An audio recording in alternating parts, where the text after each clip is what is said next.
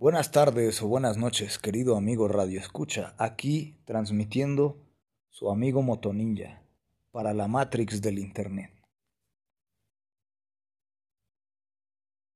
Hoy vamos a, a tocar el capítulo de los síntomas de quienes están en conciencia trascendental. Según el resumen del contenido del Gita. Vamos ahí. Los síntomas de quienes están en conciencia trascendental.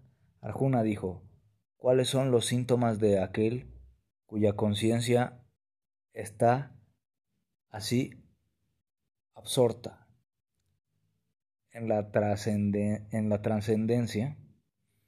¿Cómo habla y cuál es su lenguaje? ¿Cómo se siente y cómo camina? El Señor bendito dijo, Oh Parta, Arjuna, se dice que un hombre está en conciencia trascendental pura cuando renuncia a toda clase de deseos por la complacencia de los sentidos, los cuales surgen de la elaboración mental, y cuando su mente encuentra satisfacción únicamente en el yo. Aquel que no se perturba a pesar de, de las tres miserias, ni se ni se albo, albo, alboraza, ni albora, albora, alborosa, ni alborosa cuando hay felicidad. Quien esté libre de todo apego, temor e ira, es llamado sabio de mente estable. Las tres miserias que sufren las entidades vivientes son la miseria causada por nuestro propio cuerpo y mente, la miseria causada por otros seres vivientes, como insectos, ladrones, enemigos, etc. Las miserias causadas por los distintos fenómenos de la naturaleza, como terremotos, sequías, frío, calor, etc. Aquel que no tiene apego, quien no se regocija cuando obtiene el bien, ni se enfada cuando obtiene el mal, se encuentra firmemente situado en el conocimiento perfecto. Aquel que es capaz de traer sus sentidos de los objetos, de los sentidos tal como la, la tortuga retrae sus extremidades dentro del caparazón, ha de ser considerado como está establecido en el, en, en el conocimiento verdadero. Aunque el alma corporificada se esfuerce por renunciar al goce de los sentidos mediante regulación, regulaciones severas, todavía permanece con el mismo deseo sensual, pero al experimentar al Supremo, lo cual es un gusto superior, si puedes darle la espalda al mundo material. Este es un verso famoso en que Sri Krishna explica la existencia de un nivel de, de experiencia muy superior al del goce de los sentidos materiales. Alguien que canta Hare Krishna y se asocia con devotos muy pronto obtiene la fuerza para controlar sus sentidos y separar sus malos hábitos tras haber saboreado ese gusto superior. De esta manera las, represiones artificiales se vuelven innecesarias. Naturalmente alcanzaremos este nivel trascendental de satisfacción al desarrollar nuestra conciencia dormida de, de Krishna. Oh Arjuna, los sentidos son tan fuertes e impetuosos que incluso arrastran por la fuerza la mente del hombre de discernimiento que se esfuerza para controlarlos. Aquel que restringe sus sentidos y fija su conciencia, mía es con mí es conocido como hombre de inteligencia estable. Así nace el apego de la lujuria y la ira. Al contemplar los objetos de los sentidos, una persona desarrolla apego por ellos y de este apego nace la lujuria, y de la lujuria surge la ira. De la ira surge la ilusión, y de la ilusión la, la confusión de la memoria.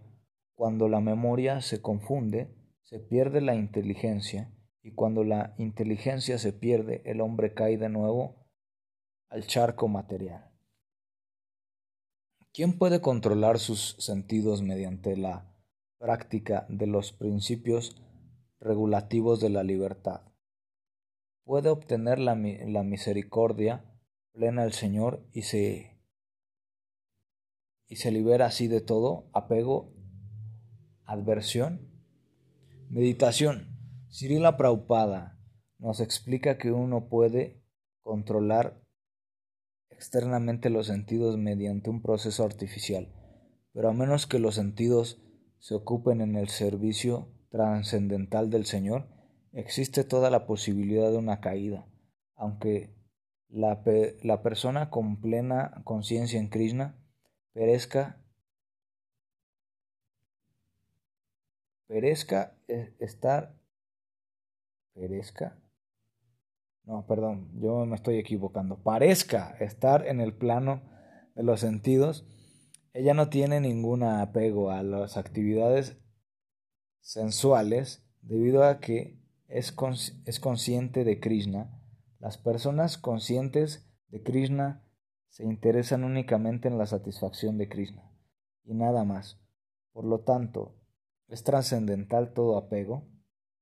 Si Krishna quiere el devoto puede hacer cualquier cosa que normalmente sería indeseable y si Krishna no quiere, el devoto no hará aquello normalmente haría para su propia satisfacción. Por lo tanto, el actuar o no actuar está bajo su control, porque el solo actuar bajo la dirección de Krishna, esta conciencia es la misericordia sin causa del Señor, la cual el devoto puede lograr a pesar de estar apegado a la plataforma sensual.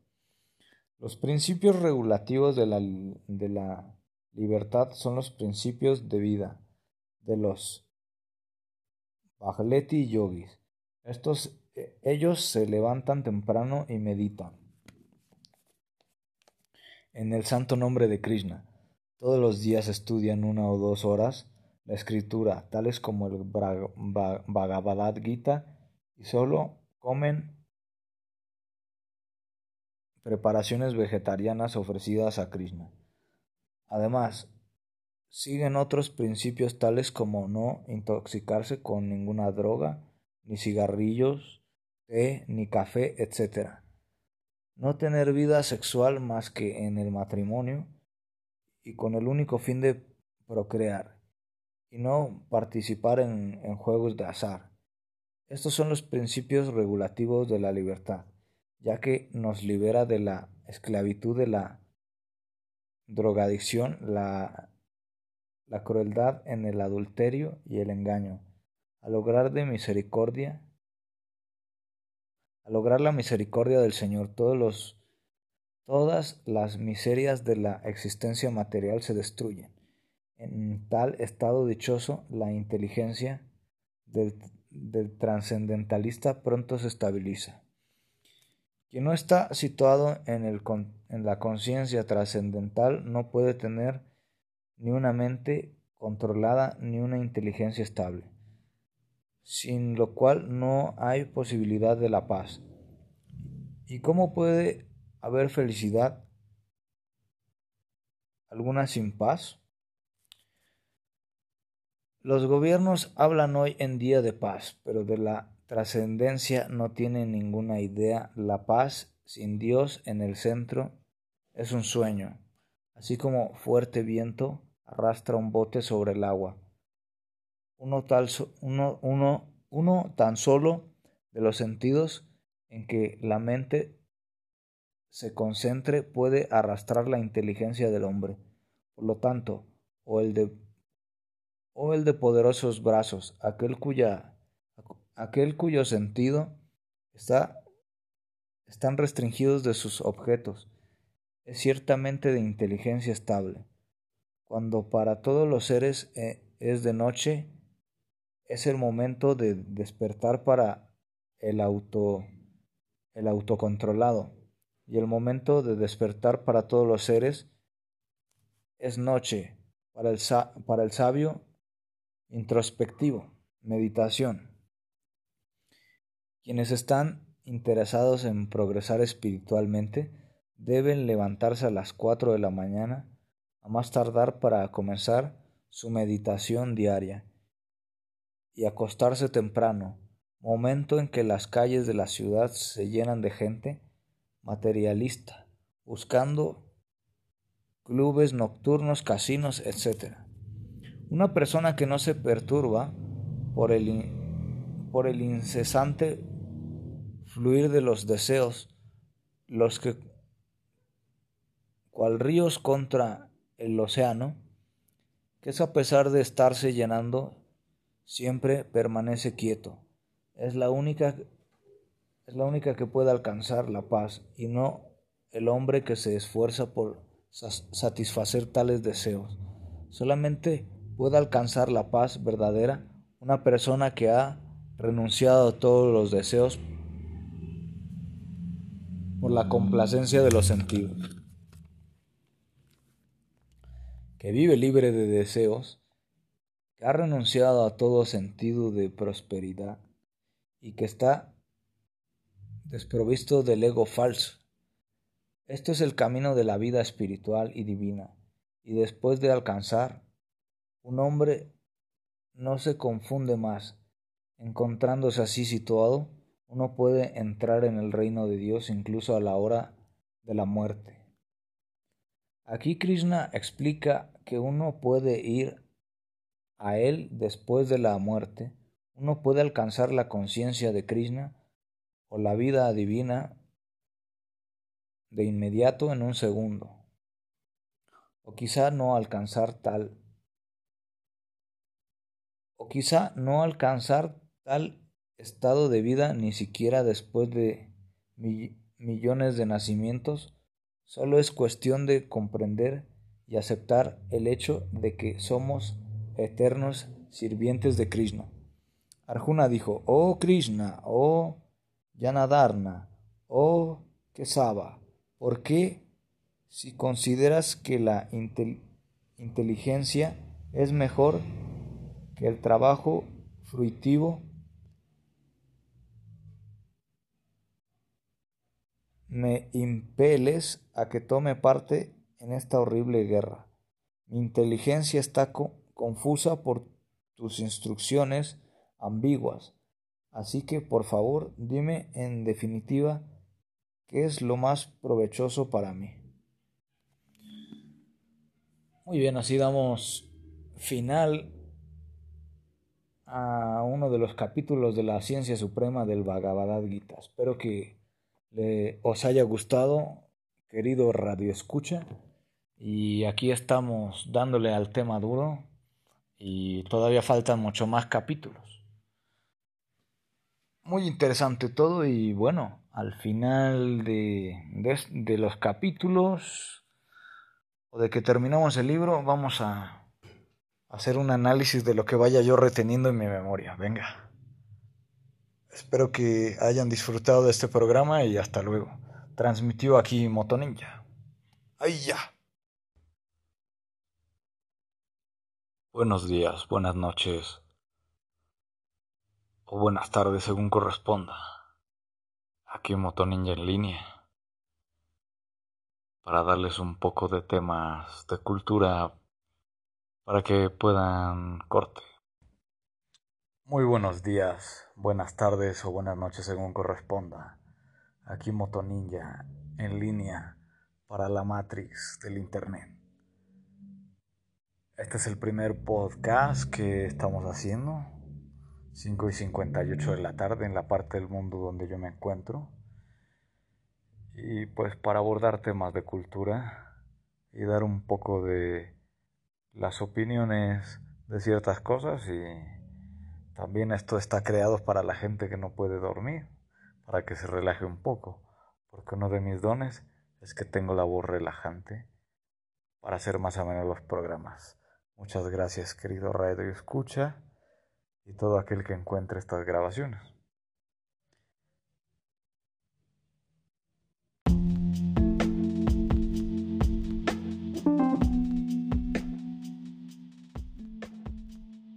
Buenos días, buenas noches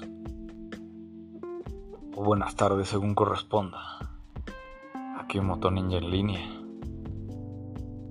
para darles un poco de temas de cultura para que puedan corte. Muy buenos días, buenas tardes o buenas noches según corresponda. Aquí Moto Ninja en línea para la Matrix del Internet.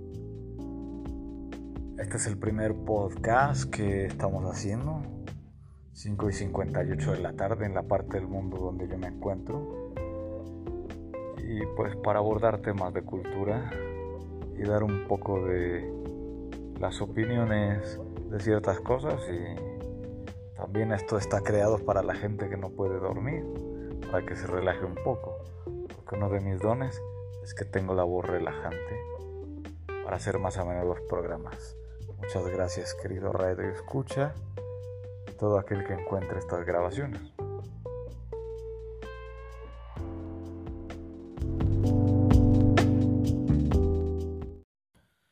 Bueno, este es el segundo podcast sin música porque parece línea caliente.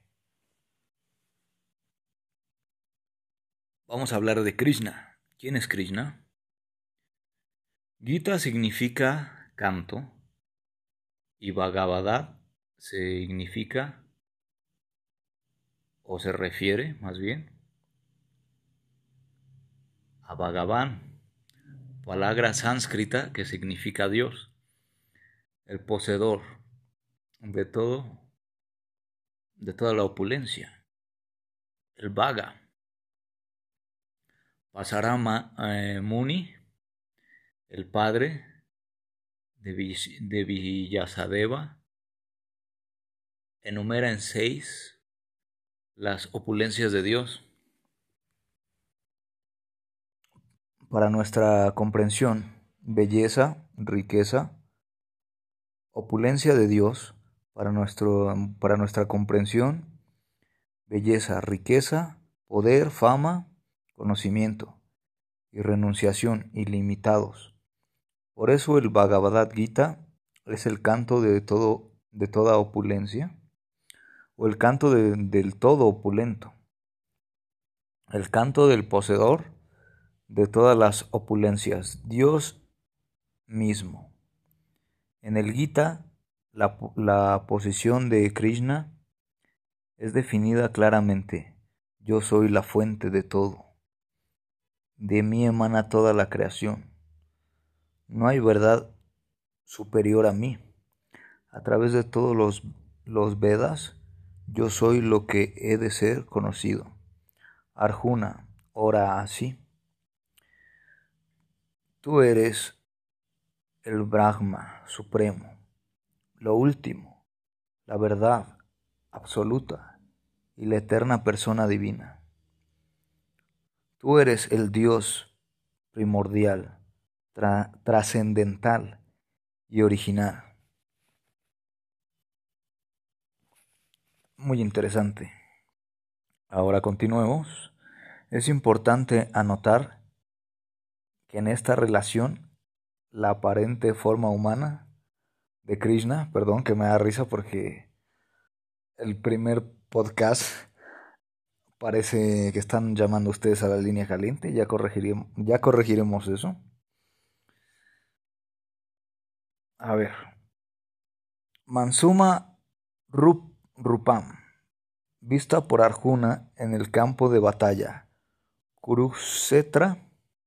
Kurukshetra no es una forma material ni carnal, asumida o, manifiesta. O manifiesta para la percepción de los hombres de acuerdo con el texto, la forma de dos brazos viste por Arjuna es la forma propia y original de Krishna, puramente espiritual y trascendental.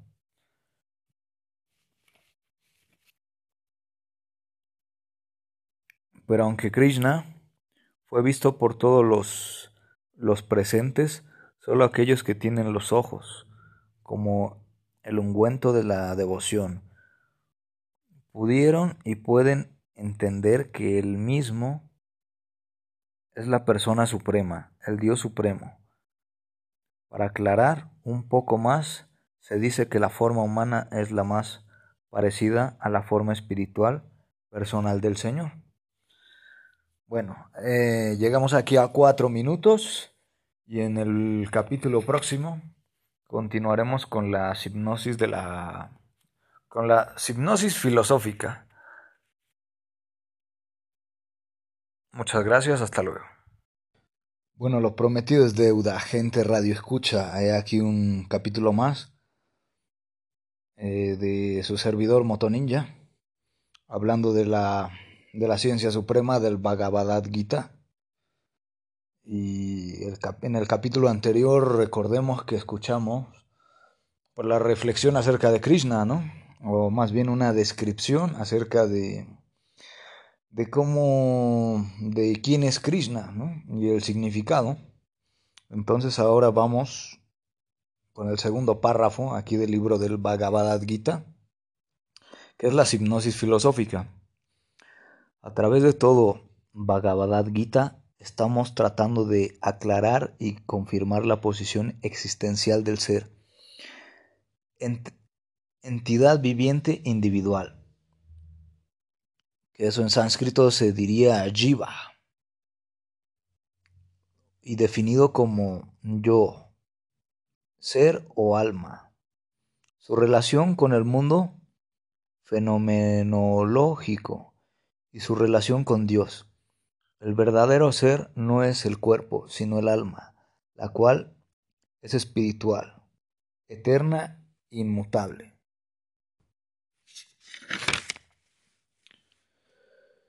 El cuerpo se ejemplifica como un traje que uno se pone.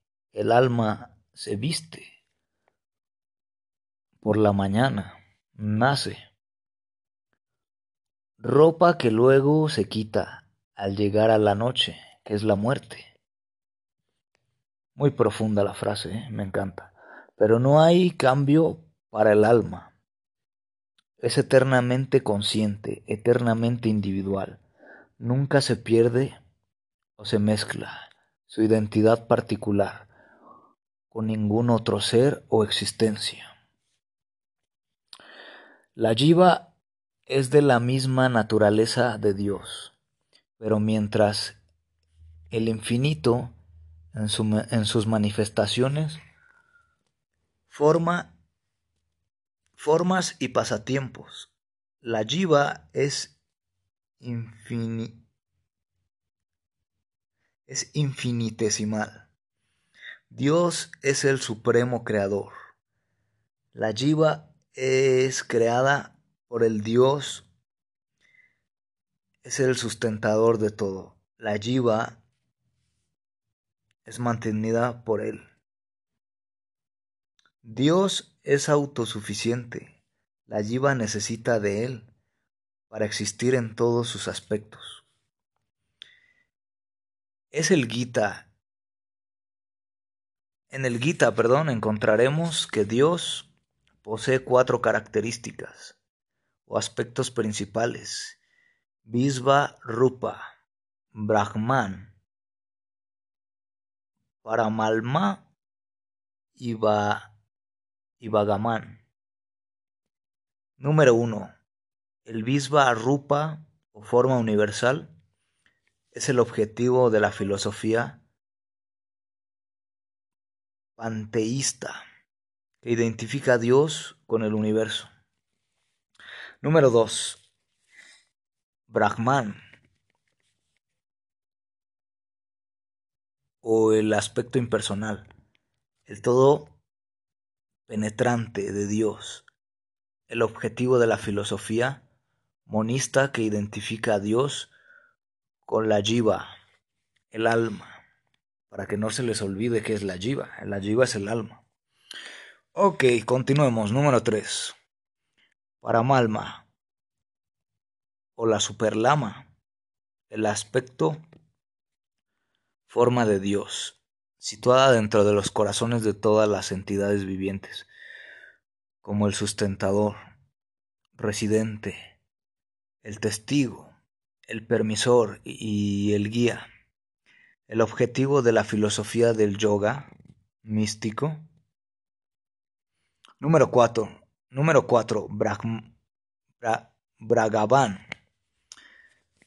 Es la forma o aspecto completo de Dios del cual nacen los otros tres aspectos, identificando en el Bhagavad Gita como Krishna mismo. Como tal, Krishna no es el resultado de la evolución progresiva de nada, ni de nadie. No es la corporificación de, de cualquier principio abstracto o fuerza, por más elevado que pudiera parecernos, ni la suma colectiva de, de seres o cosas. Él es como continuamente se informa en el Gita, la persona suprema. Que esto en sánscrito lo podríamos decir así.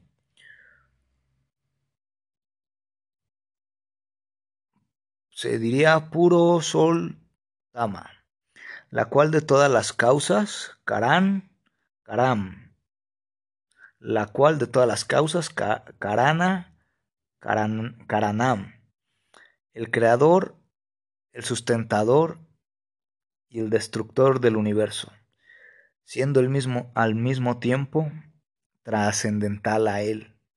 Es el supremo ser de adoración y descendiente periódicamente en su forma original espiritual, o a través de una de sus expansiones, avataras o encarnaciones, para liberar a los piadosos y restablecer los principios de la religión. Muy bien. Así hemos continuado un tercer capítulo aquí en Moto Ninja Podcast. Saludos desde la Matrix del Internet. Bueno, he aquí nuestro siguiente capítulo, que es el capítulo número 4. Vamos a hablar de, de una historia muy importante que encontramos cuando Arjuna, en sánscrito, o sea, el hombre está afligido, ¿no? y se rehúsa a luchar y explica sus razones. Entonces, démosle aquí caña al capítulo de la historia, que es muy interesante. Dice así, volvemos a hacer otra introducción con el título completo. Arjuna, abrumado, rehúsa luchar y explica sus razones. Versículo número 23. Déjame ver a los que han venido a luchar con deseo de complacer al malévolo hijo de Diri, me cuesta un poco el sánscrito, pero ya iremos agarrando carrera, ¿no? Di, de lu, rastra, de rastra. Número 24. Sanya dijo, oh descendiente del, del Bharata, el señor Krishna, después de que Arjuna le dijo eso, condujo la excelente cuadriga hasta que estuvo en medio de los ejércitos de ambos de ambos bandos. Bueno, esto habrá que interpretarlo después porque Realmente no todo lo antiguo y no todo lo filosófico es tal cual está contando la historia. Número 25. Ante la presencia de, de Brisma, Drona y todos los demás caudillos del mundo, Krishna, Hari, Harikesa, el Señor dijo, mirad, tan solo Arjuna, parta a todos los Kurus que se encuentran aquí reunidos. Número 26. Estando allí en medio de los ejércitos de ambos bandos, Arjuna pudo ver a, a sus padres, abuelos, maestros, tíos, maternos, hermanos, hijos, nietos, amigos, e igualmente a su suegro. Y bien que y bien querientes como Tritavarma, etc. Pudo ver también los ejércitos que incluían a muchos de sus amigos. Cuando el hijo de Kunti, Arjuna, vio todos, todas estas diversas clases de amigos y parientes, se sintió abrumado por la compasión.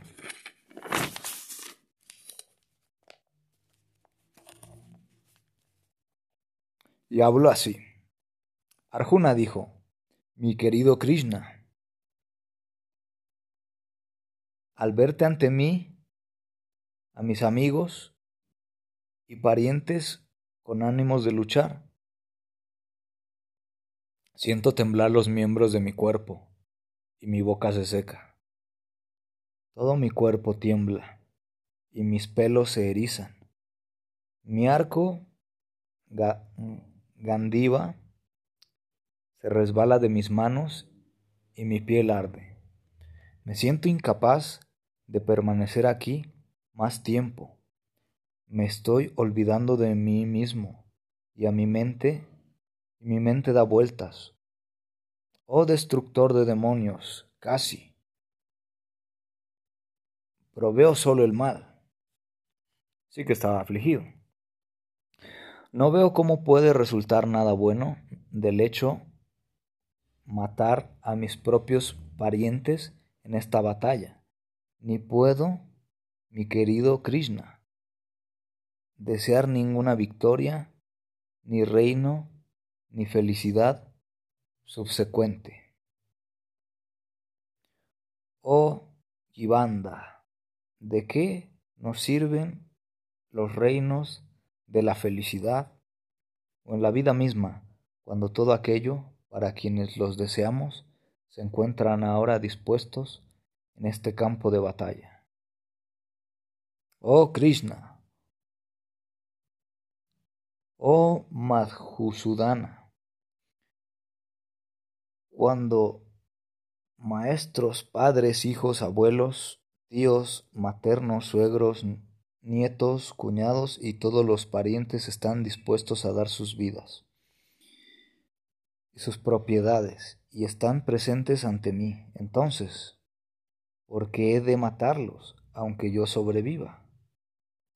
Oh sustentador, todas las criaturas, de todas las criaturas, oh sustentador de todas las criaturas, no estoy dispuesto a pelear en contra de ellos, ni siquiera a cambio de, de tres mundos, mucho menos por tres tierras. Si miramos tales agresores al pecado, nos vencerá. Por lo tanto, no es correcto que nosotros matemos a los hijos de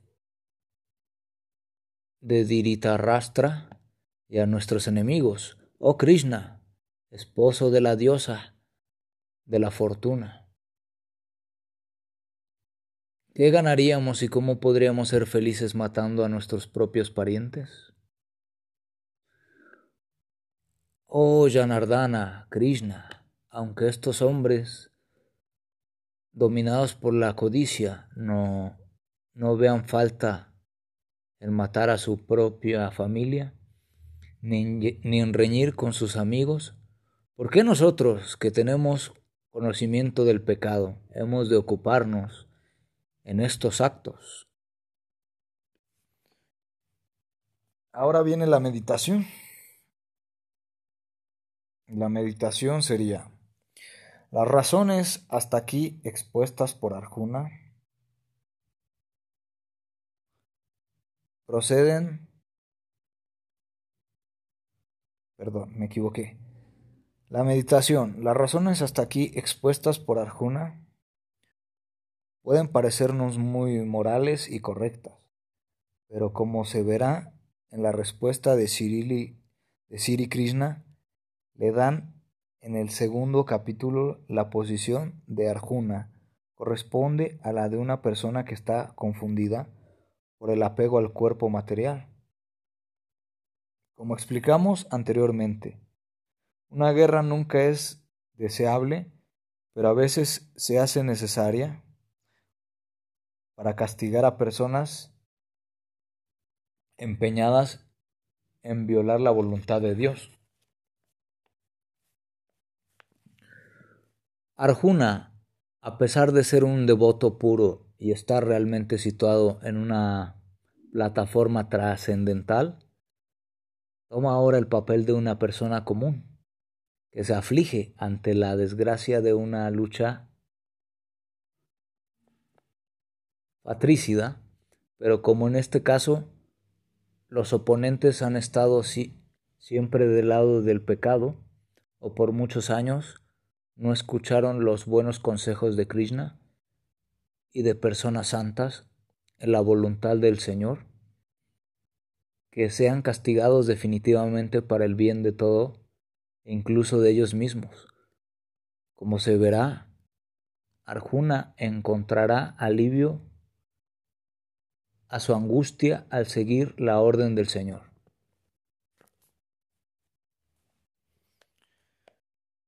Con la destrucción de la, de la dinastía se destruye la eterna tradición familiar y así el resto de la familia incurre en practicar en prácticas irreligiosas. Oh Krishna, cuando la irreligión predomina en la familia, las mujeres de la familia se corrompen y de la, y de la degradación de la mujer se origina la prole, no deseada, oh descendiente de, de, de Aquí tenemos otra meditación. Tristemente, este verso encuentra una evidencia práctica en el mundo actual. Las calles del mundo entero están llenas de niños pequeños abandonados por sus padres y la, y la prostitución de estos es algo que no falta en, ningún, en ninguna gran ciudad. Los matrimonios no tienen ninguna estabilidad y la oscura cifra de asesinatos de niños, es decir, abortos, ya ha crecido a 60 millones por año. Cuando hay una, un aumento de población no deseada, se crea una situación infernal, tanto para la familia como para aquellos que destruyen a la tradición familiar. En tales familias corruptas no, no se ofrecen obligaciones de aliento y agua a los antepasados, debido a los actos malévolos de los destructores de la tradición familiar. Se, perdón, se devasta toda clase de proyectos de, de la comunidad y actividades para el bienestar de la familia. Meditación. El matrimonio sagrado es parte de la cultura védica y el divorcio es totalmente condenado. Oh Krishna, sustentador de los pueblos, yo he oído por sucesión discipular que aquellos que destruyen la tradición familiar mora siempre en el infierno. Ay de mí, que extraño que estemos preparándonos para cometer estos extremadamente pecaminosos impulsos por el deseo de disfrutar de la felicidad de la felicidad regia. Yo consideraría mejor que los hijos de Diritarastra me matasen desarmado y sin restringir antes de pelear con ellos. Sanja dijo, abriendo así, hablando en el campo de batalla.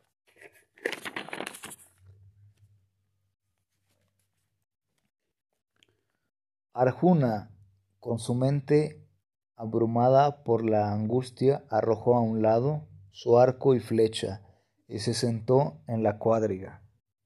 Así como en este cuerpo el alma corporificada continuamente pasa de la niñez a la juventud y luego a la vejez en forma similar. Cuando llega la muerte, el alma pasa a otro cuerpo.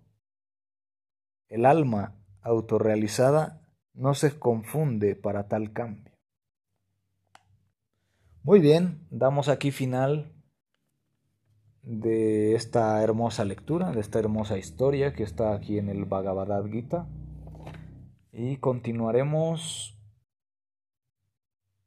con un resumen del contenido del Gita o algún otro capítulo que me parezca a mí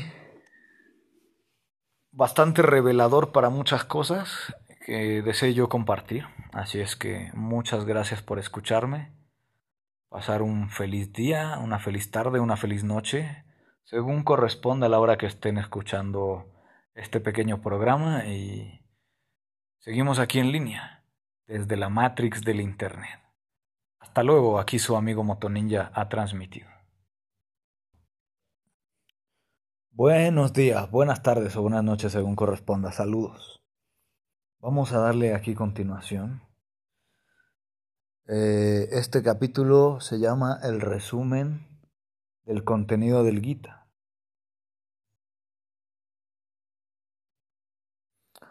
Aquí vemos que Arjuna pide que que Krishna lo guíe, ¿no? Entonces, como segunda introducción, vamos a leer directamente del libro el título. Resumen del contenido del Gita. Finalmente, Arjuna, muy confundido, pide a Krishna que lo instruya. Sanjaya dijo, al ver a Arjuna lleno de compasión, muy acongojado y con sus ojos colmados de lágrimas. Madhusudana Krishna habló las siguientes palabras. Las persona, la persona suprema, Siri Bragavan, dijo, mi querido Arjuna, ¿de dónde te han venido estas impurezas? No son en absoluto dignas de un hombre que conocen los valores progresivos de la vida. No conducen a los planetas superiores, sino a la, sino a la infamia. Oh hijo de Prita, Arjuna, no cedas a esta impotencia degradante no te corresponde. Abandona esa mezquindad, flaqueza de corazón y levántate. Oh castigador de enemigos. Arjuna dijo, oh destructor de Madhu, Krishna, ¿cómo puedo en esta batalla contraatacar con flecha a hombres como Brisma y Drona, quienes son dignos de mi adoración. Es mejor vivir en este mundo mendigando que vivir a costa de la vida de las grandes almas que son mis maestros. Aunque sea, aunque sea codicioso, no dejan de ser superiores. Si les mata, nuestro botín quedará manchado de sangre. Ni sabemos qué es mejor, si vencerlos o ser vencidos, porque ellos ante nosotros en este campo de batalla están ahora los hijos, los hijos de, de de Diritarrastra. Si los matásemos, no nos importa vivir. Ahora estoy confuso acerca de mi deber y a causa de mi flaqueza. He perdido todo. Toda compostura.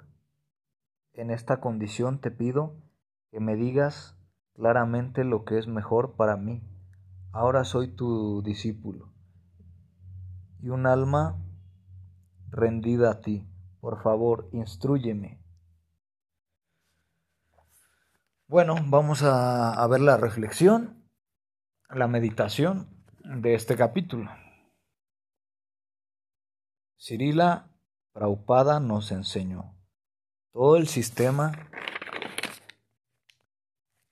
de las actividades materiales constituye una fuente de perplejidades para todos debido al propio modo de ser de la naturaleza. A cada paso hay perplejidad y por eso es conveniente acercarse a un maestro espiritual fidedigno que no que nos pueda proporcionar la guía adecuada para cumplir con el propósito de la vida. Todas las literaturas védicas nos aconsejan acercarnos a un maestro espiritual fidedigno para así liberarnos de, la de las perplejidades de la vida que ocurren sin nuestro deseo. Estas son como un incendio forestal que de alguna manera arde sin que nadie lo haya encendido. En forma similar, la situación del mundo es tal que, que las perplejidades de la vida aparecen automáticamente sin que nosotros queramos tal confusión. Nadie desea el incendio, sin embargo, éste se produce y nosotros quedamos perplejos. La la sabiduría védica aconseja, por lo tanto, que uno debe acercarse a un maestro espiritual que esté en la sucesión discipular a fin de resolver la las perplejidades de la vida y comprender la ciencia de su solución. Se supone que quienes tienen maestro fidedigno lo saben todo, así que no debemos permanecer en las perplejidades materiales, sino acercarnos a un maestro espiritual. No encuentro ninguna forma de apartar de mí esta pesadumbre que está sacando mis sentidos.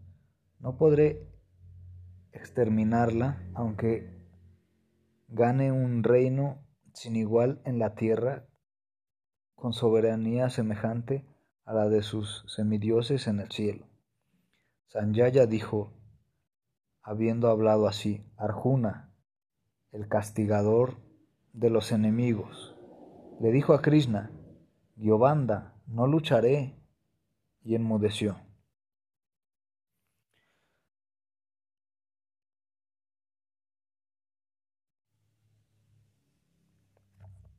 Bueno, vamos a hacer un pequeño descanso y continuemos aquí el capítulo con la, con la instrucción de Krishna. Si no es muy largo, lo hacemos en este audio, pero parece que es un poquito más largo, entonces en un próximo capítulo haremos la instrucción de Krishna. Muchas gracias por escucharme. Transmitió Motoninja para la Matrix del Internet. Hasta luego. Hey, hey, hey, saludos mis queridos radioescuchas. Aquí Moto Ninja transmitiendo para la Matrix del Internet. Continuamos el capítulo del Bhagavad Gita, la ciencia suprema, que aquí corresponde al capítulo número 2, el resumen del contenido del Gita. Pero esta es la respuesta de que Krishna le da a Arjuna. Eh, esta es la continuación de la historia del capítulo anterior. Y dice así, otra vez haciendo la introducción, pero directamente para leer el, el libro. Krishna instruye, el cuerpo no debe ser causa de lamentación, lo importante es el alma. Oh descendiente del Bharata, en este momento Krishna, sonriendo en medio de ambos ejércitos, habló las siguientes palabras al desconsolado Arjuna. El Señor bendito dijo, al hablar palabras doctas, te lamentas por lo que no es digno de lamentación. Aquellos que son sabios no se lamentan ni por los vivos ni por los muertos. Meditación. Según Cirila Praupada, explicó que el Señor asumió de inmediato la posición del maestro y reprendió al discípulo, llamándole indirectamente tonto. El Señor dijo, Hablas como un erudito, pero ignoras que aquel que es sabio, aquel que sabe lo que es el cuerpo y lo que es el alma, no se lamenta por ninguna etapa del cuerpo, ya sea que esté ya sea que esté en la, en la condición viva o en la condición muerta. Como se explicará en capítulos posteriores, será aclarado, será aclarado que sabiduría significa conocer tanto la materia como el espíritu. Y el controlador de ambos, Arjuna, arguía que se debía de dar más importancia a los principios religiosos que a los políticos o a la sociología,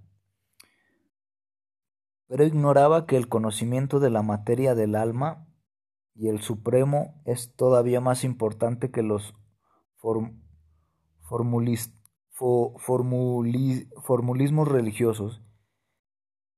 Y al conocer de tal conocimiento no debía ser pasar pasar por un hombre muy instruido, ya que en realidad no era muy sabio y se lamentaba por algo que no era digno de lamentación. El cuerpo nace y está destinado a, perecer hoy o mañana. Por tanto, el cuerpo no es tan importante como el alma. ¿Quién sabe esto el sabio? En verdad, y para él no hay causa de lamentación, sea cual fuere la, condición del cuerpo material. No hubo jamás un tiempo en que yo no existiese, ni tú ni todos estos reyes, ni en el futuro ninguno de nosotros dejará de existir. Meditación. Este verso es una clara prueba de que nuestra individualidad eterna aunque todos los seres vivientes son parte de la energía marginal de Krishna, han sido dotados de personalidad individual eternamente tanto en los diferentes nacimientos como, en como después de alcanzar la, la perfección total del alma, seguirá siendo individual y personal. Así como en este cuerpo el alma corporificada continúa continuamente pasa de la niñez a la juventud y luego a la vejez. En forma similar, cuando llega la muerte, el alma pasa a otro cuerpo. El alma autorrealizada no se confunde por tal cambio. Meditación. Este fenómeno, este famoso verso, perdón, comprueba la existencia de la, de la reencarnación de la reencarnación. Influidos por esta palabra Krishna, grandes pensadores como Sócrates y Platón creían en la reencarnación que, o, o, o metempsicosis. Incluso los científicos han comprobado que cada seis años hay una renovación completa de las células del cuerpo. Así podemos ver que hay muchas reencarnaciones en la misma vida de una persona. Mediante el proceso de autorrealización, uno puede liberarse de ciclos, de repetidos nacimientos y muertes, y volver a Krishna en el mundo espiritual. Oh hijo de Kunti, Arjuna, la apariencia temporal de la felicidad y la aflicción y su desaparición en su debido tiempo son como la apariencia perdón, son como la aparición y desaparición de los de las estaciones del universo. y el verso, no, del invierno y el verano, perdón, surgen de las de la percepción proveniente de los sentidos y uno debe aprender a tolerarla sin, sin disturbarse, oh vástago, barata, o el mejor entre los hombres, Arjuna, la persona que no se que no se perturba por el dolor ni por el placer y permanece firme en ambos ciertamente es elegible para la liberación. Es que no me da muy buena luz por aquí, pero a ver. Ay, ay, ay. Aquellos son videntes de la verdad. Han concluido que no hay duración de, los de lo inexistente ni, ni cesación de lo existente los videntes han concluido esto mediante el estudio de la naturaleza de ambos. Sabed que aquellos que, penetran todo el cuerpo indestructible, nadie puede destruir el alma impercedera. En este verso está, está diciendo que el alma es la conciencia que penetra todo el cuerpo a diferencia de las células materiales. Por eso cuando se muere el cuerpo, el alma no muere con él, solo el cuerpo material de las entidades vivientes, la cual es indestructible, inconmensurable y eterna. Está sujeto a la destrucción, por lo tanto lucha. Oh descendientes de Barata, quien piensa que la entidad viviente es, la que mata o es muerta, no comprende aquel que tiene conocimiento, sabe que el, el yo ni mata ni es muerto. Nunca hay nacimiento ni muerte para el alma, ni habiendo sido una vez, deja de ser jamás. El alma es inaciente, eterna, siempre existente, inmortal y primordial. No se le mata cuando se mata al cuerpo. Oh Parta Arjuna, sabiendo que el alma es indestructible, sin nacimiento, eterna e inmutable, ¿cómo puede una persona matar a alguien o hacer que alguien mate? Tal como una persona se pone nuevas vestiduras, desechando las viejas, en forma similar, el alma acepta nuevos cuerpos materiales, abandonando los viejos e inútiles. Este es otro verso que muestra con un ejemplo sencillo cómo el alma vieja de un cuerpo material a otro, ya que nos encontramos en este círculo de repetidos nacimientos y muertes, Debemos tratar de resolver esta situación cuando antes y no vacilar perdiendo el tiempo como esclavos de, de consumismos materiales, además de acuerdo con la palabra de Krishna. El cuerpo debe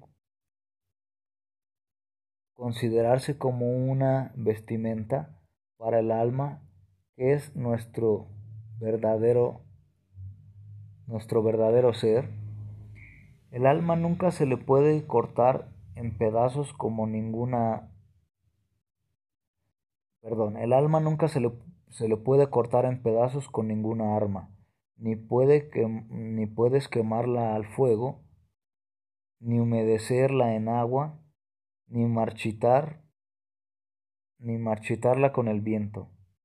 Esta alma individual es irrompible e insoluble y no le puedes quemar ni sacar.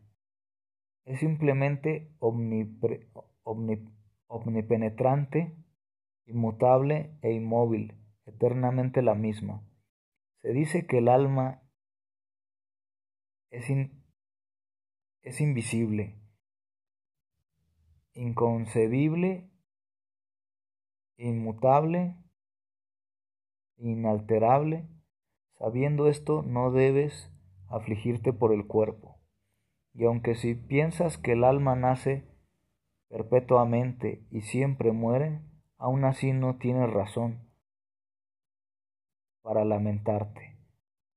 Oh el de los poderosos brazos. Para el que nace, la muerte es segura, y para el que ha muerto, el nacimiento es seguro. Por lo tanto, no debes lamentarte en el inevitable desempeño de tu, de tu deber. Todos, todos los seres creados son no manifiestos en su comienzo, manifiestos en su estado intermedio y otra vez, no manifiestos cuando son aniquilados. Así pues que así pues, ¿qué necesidad tienes de lamentarte? Meditación. Este verso es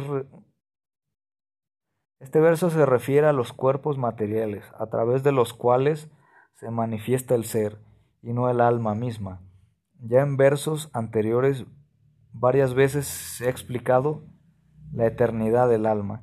Algunos consideran el alma como algo asombroso, otros la describen como algo asombroso, y otros oyen de ella como algo asombroso, mientras que otros, aún después de haber oído acerca de ella no logran comprender en absoluto.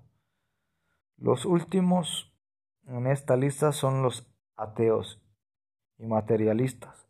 Ellos están tan encantados con sus vidas pecaminosas e irresponsables que no pueden entender que la revelación de Krishna acerca del alma son sólo solución para todos los que buscan verdad, verdadera felicidad. Equivocadamente ellos piensan que la felicidad efímera, proporcionada por la cocaína, marihuana, cerveza, pornografía, etc., son el único alivio válido para, para su ignorancia. Oh descendiente de Barata, Arjuna, el que mora en el cuerpo, en eterno, y nunca puede ser muerto, así pues no debes lamentarte por ninguna criatura.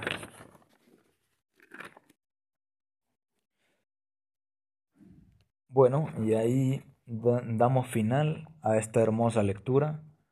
Hasta luego, querido Radio Escucha. Espero que te haya gustado el capítulo de hoy.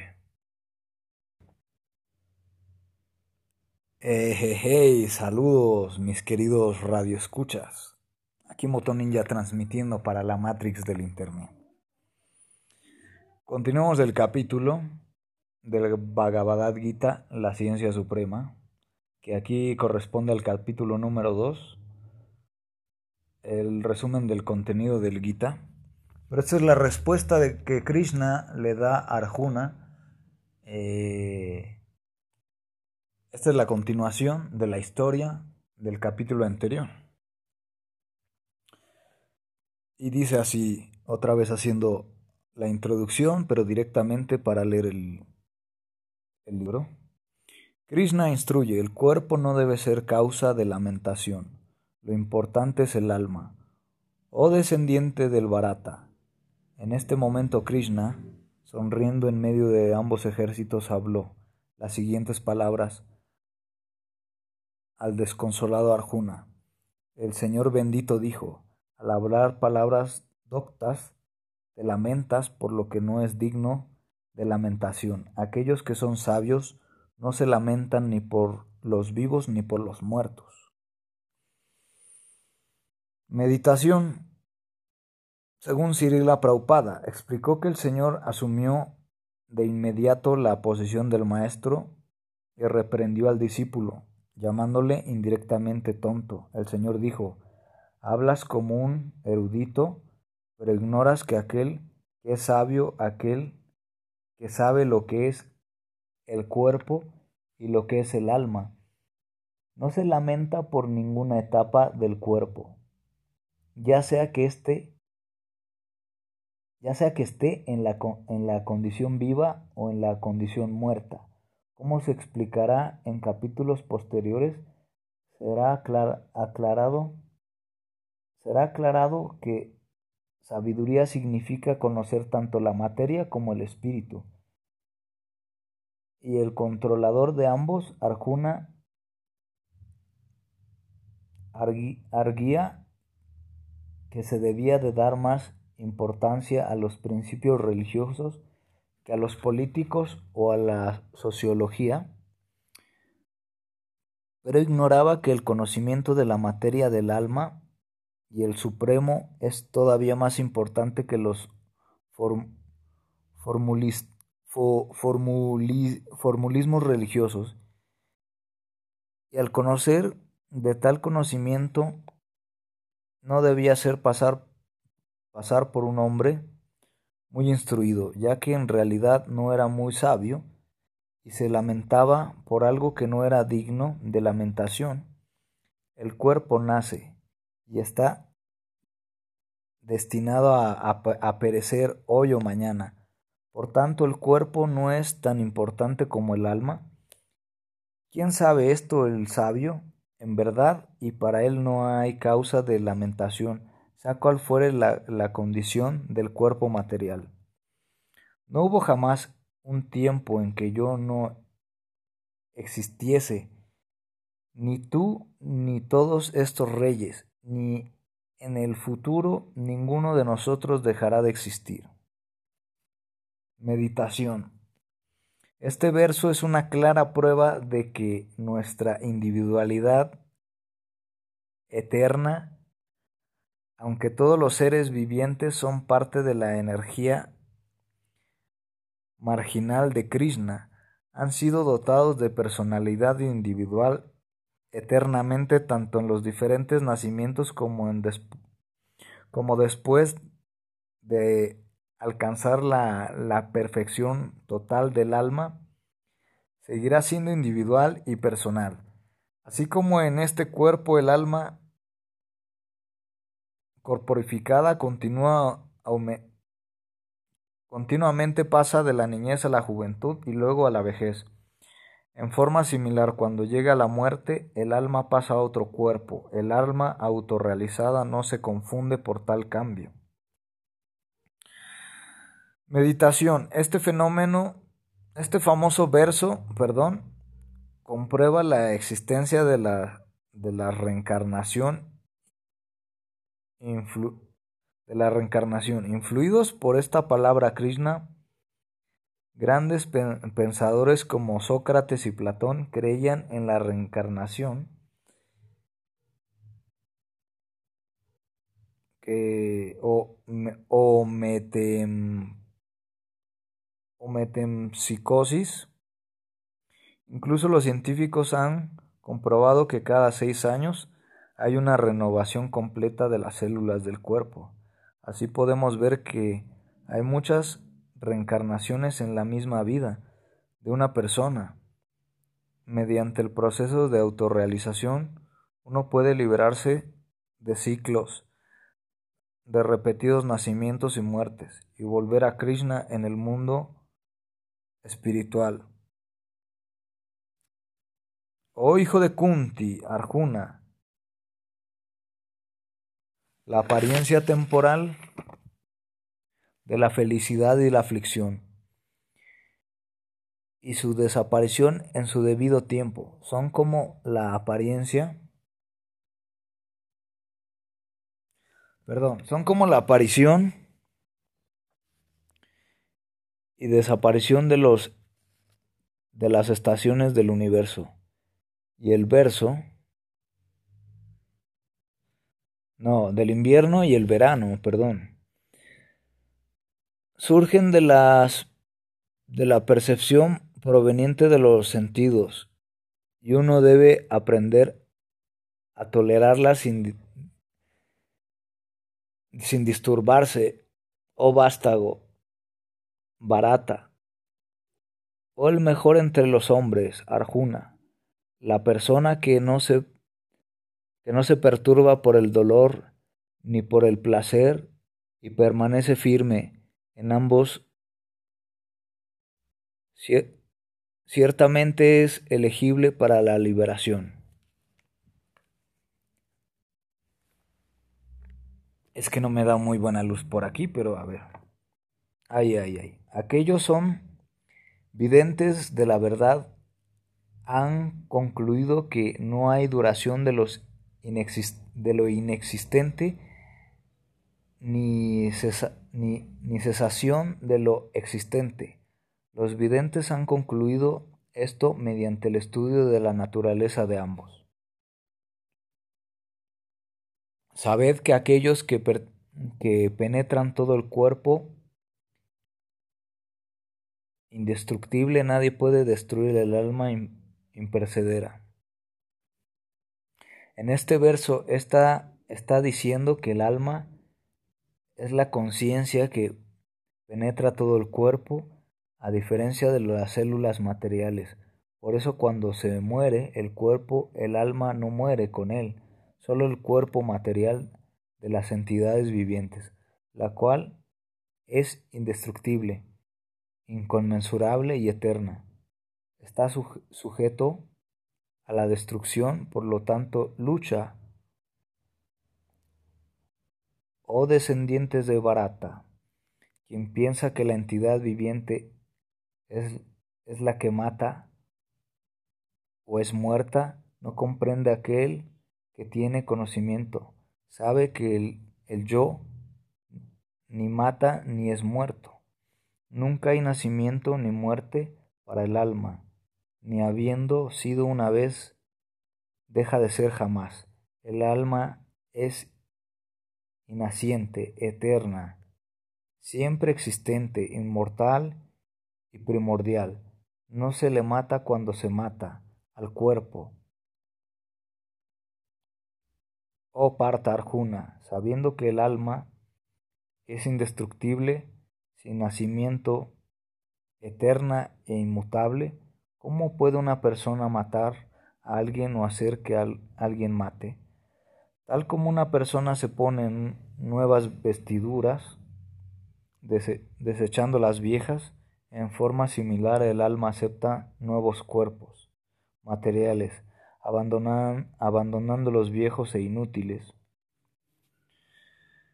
Este es otro verso que muestra con un ejemplo sencillo cómo el alma vieja de un cuerpo material a otro, ya que nos encontramos en este círculo de repetidos nacimientos y muertes, debemos tratar de resolver esta situación cuando antes y no vacilar perdiendo el tiempo como esclavos de, de consumismos materiales, además de acuerdo con la palabra de Krishna. El cuerpo debe considerarse como una vestimenta para el alma que es nuestro verdadero nuestro verdadero ser.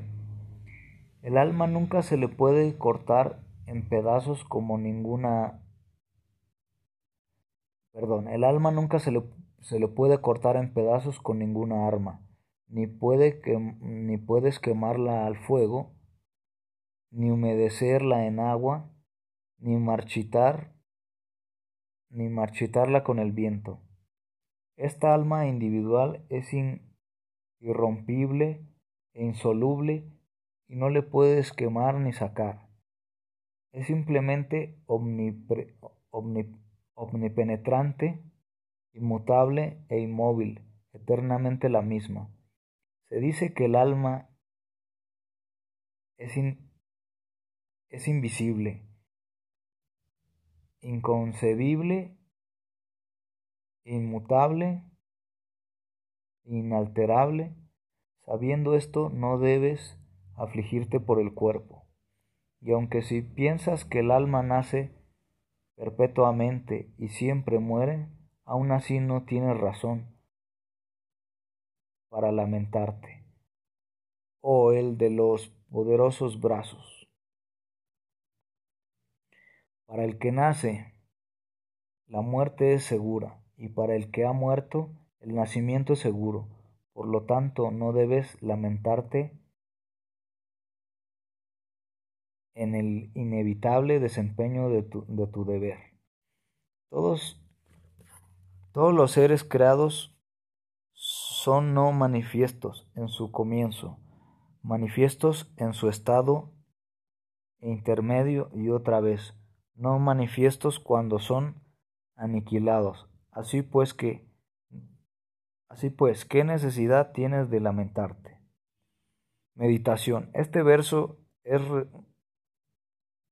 este verso se refiere a los cuerpos materiales, a través de los cuales se manifiesta el ser, y no el alma misma.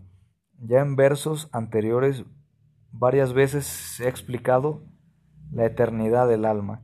Algunos consideran el alma como algo asombroso, otros la describen como algo asombroso, y otros oyen de ella como algo asombroso, mientras que otros, aún después de haber oído acerca de ella no logran comprender en absoluto. Los últimos en esta lista son los ateos y materialistas.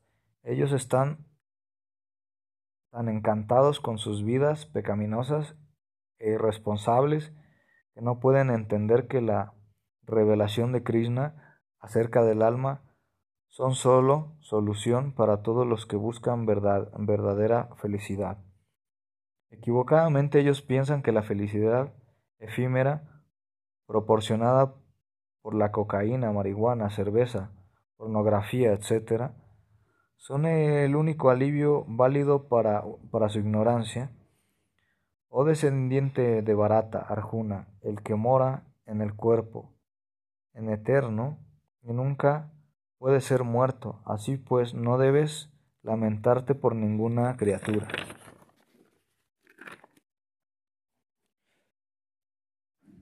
Bueno, y ahí damos final a esta hermosa lectura. Hasta luego, querido Radio Escucha. Espero que te haya gustado el capítulo de hoy. Buenas tardes o buenas noches, querido amigo Radio Escucha. Aquí transmitiendo su amigo Motoninja para la Matrix del Internet.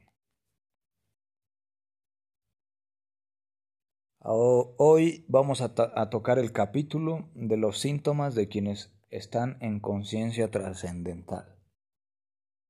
Según el resumen del contenido del Gita.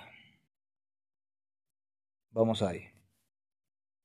Los síntomas de quienes están en conciencia trascendental. Arjuna dijo, ¿cuáles son los síntomas de aquel cuya conciencia está así absorta en la, trascendencia, cómo habla y cuál es su lenguaje, cómo se siente y cómo camina. El Señor bendito dijo, Oh Parta, Arjuna, se dice que un hombre está en conciencia trascendental pura cuando renuncia a toda clase de deseos, por la complacencia de los sentidos, los cuales surgen de la elaboración mental y cuando su mente encuentra satisfacción únicamente en el yo. Aquel que no se perturba a pesar de, las tres miserias, ni se, ni se albo, albo, alboraza, ni se albora, albora, alborosa, ni se alborosa cuando hay felicidad. Quien esté libre de todo apego temor e ira, es llamado sabio de mente estable. Las tres miserias que sufren las entidades vivientes son la miseria causada por nuestro propio cuerpo y mente, la miseria causada por otros seres vivientes, como insectos, ladrones, enemigos, etc. Las miserias causadas por los distintos fenómenos de la naturaleza, como terremotos, sequías, frío, calor, etc. Aquel que no tiene apego, que no se regocija cuando obtiene el bien, ni se enfada cuando obtiene el mal, se encuentra firmemente situado en el conocimiento perfecto. Aquel que es capaz de traer sus sentidos de los objetos, de los sentidos tal como la, la tortuga retrae sus extremidades dentro del caparazón, ha de ser considerado como está establecido en el, en, el conocimiento verdadero. Aunque el alma corporificada se esfuerce por renunciar al goce de los sentidos mediante regulación, regulaciones severas, todavía permanece con el mismo deseo sensual, pero al experimentar al Supremo, lo cual es un gusto superior, si puedes darle la espalda al mundo material. Este es un verso famoso en que Sri Krishna explica la existencia de un nivel de, de experiencia muy superior al del goce de los sentidos materiales. Alguien que canta Hare Krishna y se asocia con devotos muy pronto obtiene la fuerza para controlar sus sentidos y separar sus malos hábitos tras haber saboreado ese gusto superior. De esta manera, las, las represiones artificiales se vuelven innecesarias. Naturalmente alcanzaremos este nivel trascendental de satisfacción al desarrollar nuestro nuestra conciencia dormida de, de Krishna. Oh Arjuna, los sentidos son tan fuertes, impetuosos, que incluso arrastran por la fuerza la mente del hombre de discernimiento que se esfuerza para controlarlos. Aquel que restringe sus sentidos y fija su conciencia, mía es mí es conocido como hombre de inteligencia estable. Así nace el apego de la lujuria y la ira. Al contemplar los objetos de los sentidos, una persona desarrolla apego por ellos, y de este apego nace la lujuria, y de la lujuria surge la ira. De la ira surge la ilusión, y de la ilusión la, la confusión de la memoria. Cuando la memoria se confunde, se pierde la inteligencia, y cuando la inteligencia se pierde, el hombre cae de nuevo al charco material. ¿Quién puede controlar sus sentidos mediante la práctica de los principios regulativos de la libertad? Puede obtener la, misericordia plena del Señor y se, y se libera así de todo apego, adversión. Meditación. Cirila Praupada nos explica que uno puede controlar externamente los sentidos mediante un proceso artificial, pero a menos que los sentidos se ocupen en el servicio trascendental del Señor, existe toda la posibilidad de una caída, aunque la, la persona con plena conciencia en Krishna perezca, perezca e, estar, perezca no, perdón, yo me estoy equivocando, parezca estar en el plano de los sentidos, ella no tiene ningún apego a las actividades sensuales debido a que es, es consciente de Krishna. Las personas conscientes de Krishna se interesan únicamente en la satisfacción de Krishna y nada más. Por lo tanto, es trascendental todo apego. Si Krishna quiere el devoto puede hacer cualquier cosa que normalmente sería indeseable y si Krishna no quiere, el devoto no hará aquello que normalmente haría para su propia satisfacción. Por lo tanto, el actuar o no actuar está bajo su control, porque el solo actuar bajo la dirección de Krishna, esta conciencia es la misericordia sin causa del Señor, la cual el devoto puede lograr a pesar de estar apegado a la, plataforma sensual. Los principios regulativos de la, de la libertad son los principios de vida de los Bhagletti y yogis. Estos, eh, ellos se levantan temprano y meditan en el santo nombre de Krishna. Todos los días estudian una o dos horas la escritura, tales como el Bhagavad Gita, y solo comen preparaciones vegetarianas ofrecidas a Krishna. Además, siguen otros principios tales como no intoxicarse con ninguna droga, ni cigarrillos, té, ni café, etc. No tener vida sexual más que en el matrimonio y con el único fin de procrear, y no participar en, en juegos de azar. Estos son los principios regulativos de la libertad, ya que nos libera de la esclavitud de la drogadicción, la, la crueldad en el adulterio y el engaño, a lograr de misericordia, a lograr la misericordia del Señor, los todas las miserias de la existencia material se destruyen. En tal estado dichoso, la inteligencia del, del trascendentalista pronto se estabiliza. Quien no está situado en, el, en la conciencia trascendental no puede tener ni una mente controlada ni una inteligencia estable, sin lo cual no hay posibilidad de la paz. ¿Y cómo puede haber felicidad alguna sin paz? Los gobiernos hablan hoy en día de paz, pero de la trascendencia no tiene ninguna idea. La paz sin Dios en el centro es un sueño, así como fuerte viento arrastra un bote sobre el agua. Uno, tal, uno, uno, uno tan solo de los sentidos en que la mente se concentre puede arrastrar la inteligencia del hombre. Por lo tanto, o el de, o el de poderosos brazos, aquel cuya aquel cuyo sentido está, están restringidos de sus objetos, es ciertamente de inteligencia estable.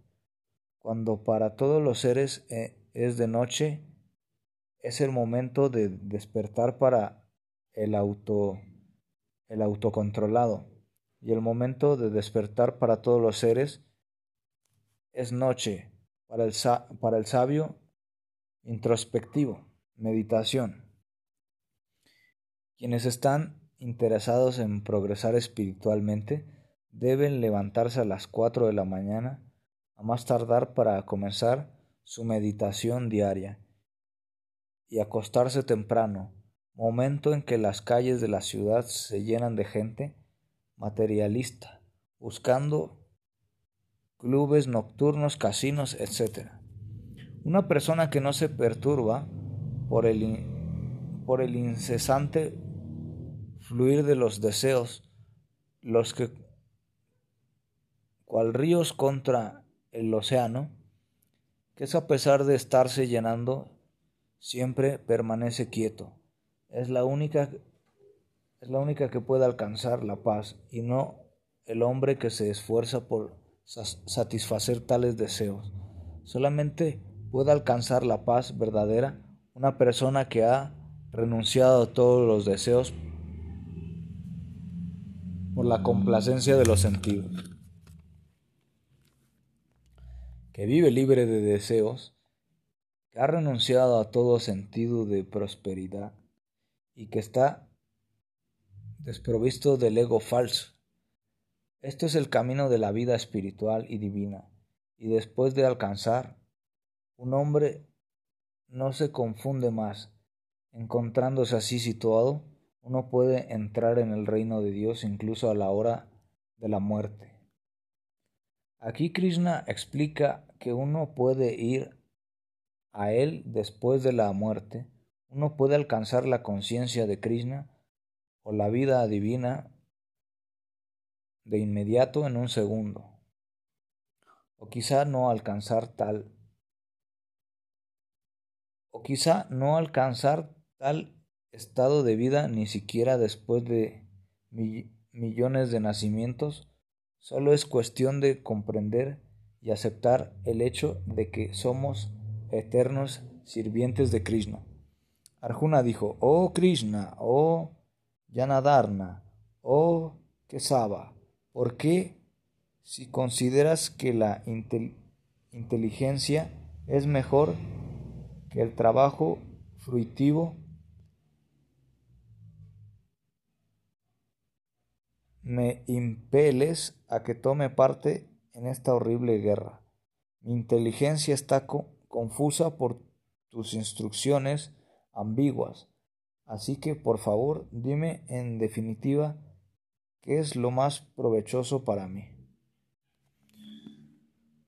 Muy bien, así damos final a uno de los capítulos de la ciencia suprema del Bhagavad Gita. Espero que os haya gustado, querido Radio Escucha. Y aquí estamos dándole al tema duro y todavía faltan mucho más capítulos. Muy interesante todo y bueno, al final de, de los capítulos o de que terminamos el libro vamos a hacer un análisis de lo que vaya yo reteniendo en mi memoria. Venga. Espero que hayan disfrutado de este programa y hasta luego. Transmitió aquí Moto Ninja. ¡Ay ya!